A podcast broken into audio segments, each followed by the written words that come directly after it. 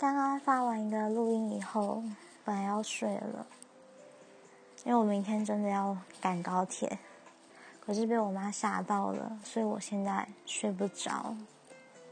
想说就来说一点，清一点内心的乐色。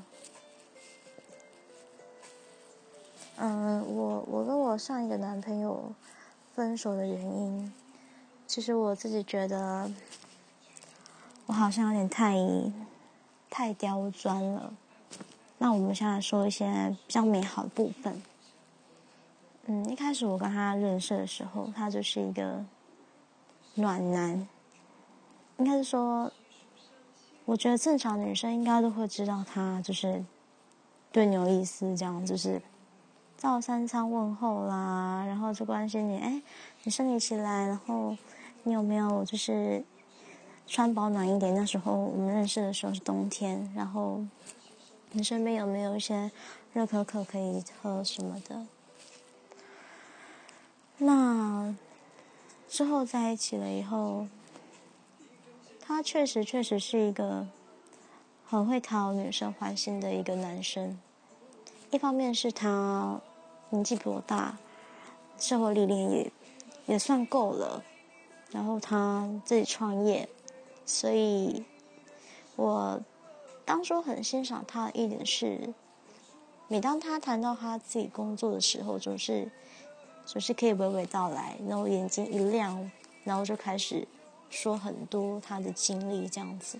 因为我自己个人还蛮喜欢，就是对事业上进心非常重的对象。那。嗯，其实跟他在一起的时候，我们完全没有吵过架。那基本上也没有什么冲突，就只有开心跟难过这两种、这两个一起度过的情绪。那他很会讨女生欢心的一个点是，他。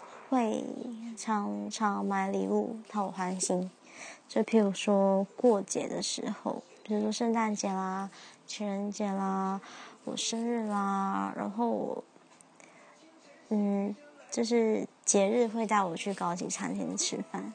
那有一次是，他就是就突然想谢谢我，因为他有一阵子身体不太好。那他觉得我一直陪在他身边，可是我觉得其实我也没有做什么。他就说：“那我们就今天也去高级餐厅吃饭吧。”这样子，那就是一个灯光美、气氛佳，然后又面对面坐着，他就一直看着我。那我当然会觉得，因为我是那种不管跟对方在认识多久、在一起多久，反正我喜欢你嘛，我就还是会害羞，所以我就会我会很。我很犹豫，我到底要不要看他 的那种浪漫的氛围下。那另一方面是，嗯，之后，嗯，我我会去他的公司，因为他的公司就是他自己租自己租的，然后就在他家附近而已。那我就偶尔会去他公司探他的班，就会带一些我自己做的烘焙的东西。然后他只喝红茶，所以我就会去买红茶给他喝，这样子就觉得，因为他他其实也是个吃货，所以看他吃我做的东西，就也觉得蛮开心的。就他也会讲评，这样就看他吃光光那种感觉，就觉得很有成就感。然后他也懂得保养，又喜欢韩国东西，喜欢一些剧，他比我还会追剧，然后就是。就是保养啊，什么都可以谈。然后就是我问他，我会问他说：“哎，你觉得我今天穿这样怎么样之类的？”这些其实都可以跟他聊这样子。就可能跟一些男生比较不懂女生的东西比起来，这一点算是挺优势的。然后也是因为去他公司探班的关系，所以其实有见过他的。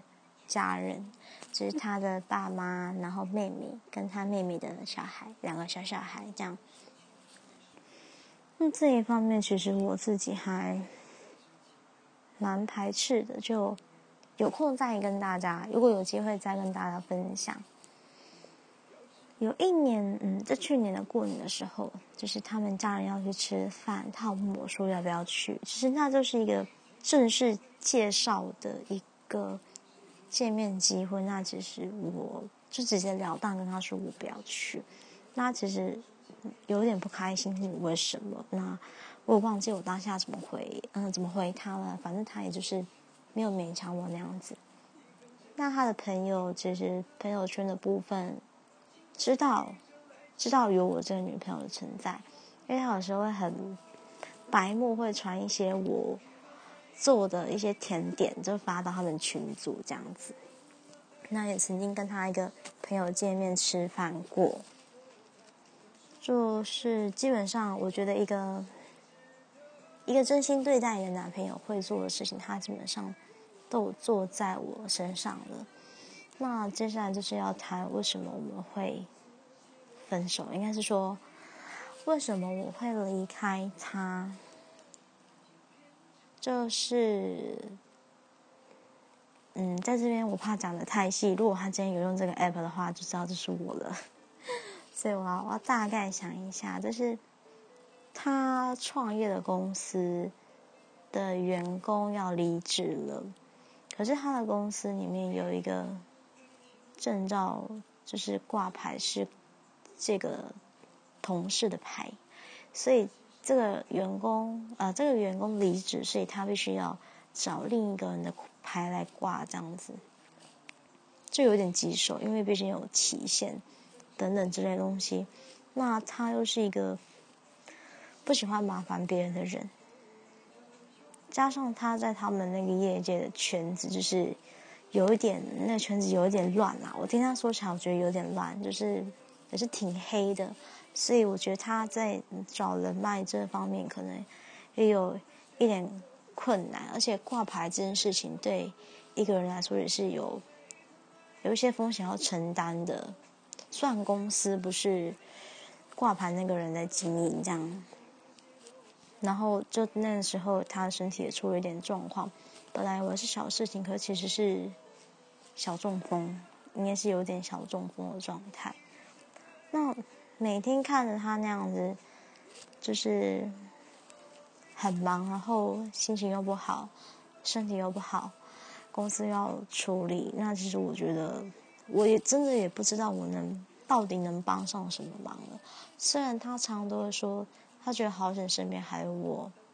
那这边要说一下，因为他的家庭状况就是，因为他是，嗯，他其实不是家中唯一的男生，但就是因为一些原因，所以基本上他是有一点，已经有点是算是一家之主了。所以身为那样的一个角色，他当然不会去让其他的家人知道说他自己处在。那样的窘境跟低潮当中，所以可能他一直觉得是，就真的可以说的对象就只有我这样子。所以那一段日子，基本上我也是蛮常去探班的，就是尽量让他开心啊。但其实那一个当下，我自己也还蛮忙的，而且那时候我的。脚，我因为我脚有受伤，韧带有挫伤，就是需要休养。那个时候其实已经算好一点了，但是还不能够跑步什么之类的。那其实我，就等于是说我自己的事情，我也不敢让他太操心什么的。但是他其实知道我自己个人的一些私事，是嗯困扰我。蛮久了，很多年。他其实知道，他嗯，当初我们在一起的时候，他说可以一起面对，这样子。就说我跟他在一起的话，我就是做我自己，他会让我做我自己，他就是这样讲。所以，在我不敢让他操心的那段日子的时候，其实我自己心情也很不好。同时，我觉得我要支撑我自己的情绪以外，我也要分出一点心力去支撑他，去支持他，去关心他。那后来他公司的问题处理好了，身体的部分，那时候我所知道的是，可能没有办法完全的治好，这样子。那因为公司的部分解决了嘛，那他的心情也稍微有一点好一点。那我也还是有去探班，常常去探班，可是就觉得他心中的那把火好像灭了，就是他对于工作那种热忱好像跟我以前所欣赏的是已经有一点出入了，而且在他一直找不到就是公司的问题一直找不到解决方法的时候。他只是有一直跟我嚷嚷着说，他想要放弃，放弃他的事业这样子。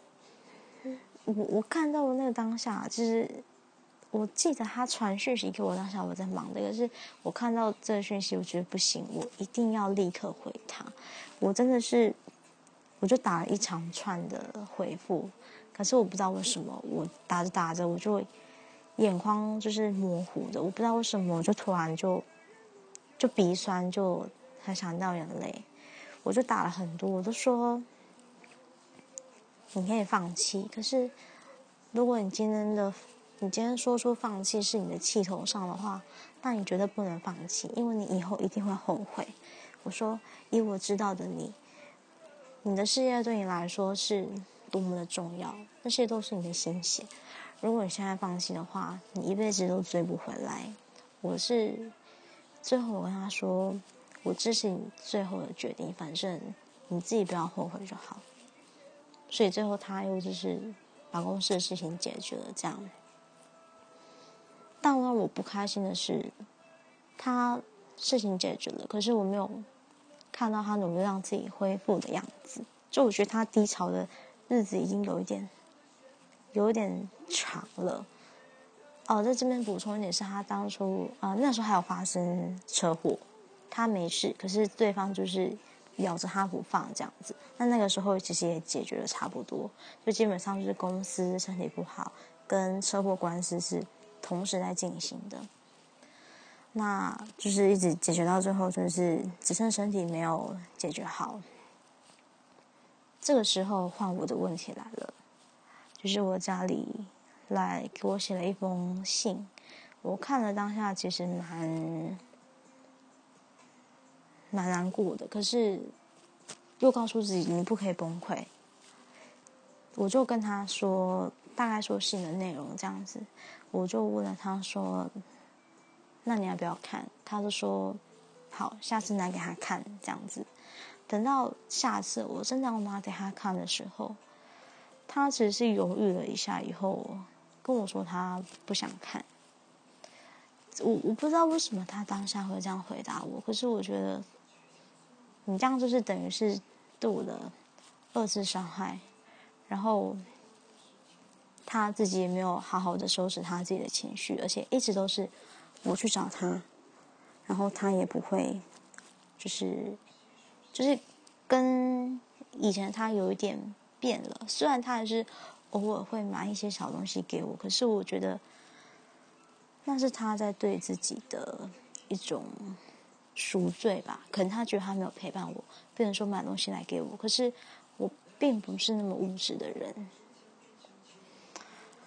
他到最后有发觉到说他好像忽略我的时候，其实就是我跟他说我已经准备跟他提分手了。只是有点残忍，因为那天是七夕，我记得那天是七夕。他我就跟他说，我们还是分开吧。他说，其实他自己有预感了，这样子。然后我就一直都没有回他的讯息。他就跟我说，他尊重我的决定，其实他不想分手。可是我当下看的感想是，难道你觉得你自己都没有做错吗？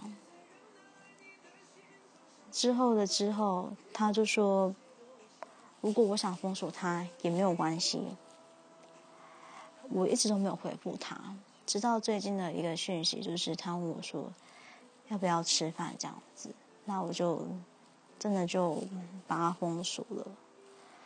我不知道，我觉得他的优点都很好，可是就唯一，其实要说他的缺点的话嘛，其实我觉得他的缺点我都可以包容，只是不知道为什么，我觉得我内心最崇拜他的一点，我之后看不到以后，我好像对他失去了很多的耐心，就是直到有一些人问我说。我为什么你们分手了？其实我自己都不太敢讲。我突然觉得自己好像挺刁钻的。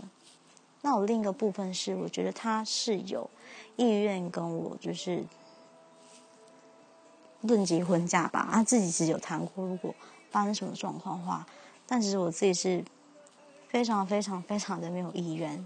所以我觉得，与其跟他浪费他的时间，不如我自己先离开吧。对，所以我我还在反省，我是不是太刁钻了？嗯，以上就是今天的小唠叨。如果有听完这些故事有什么想法的话，欢迎回复给我，谢谢。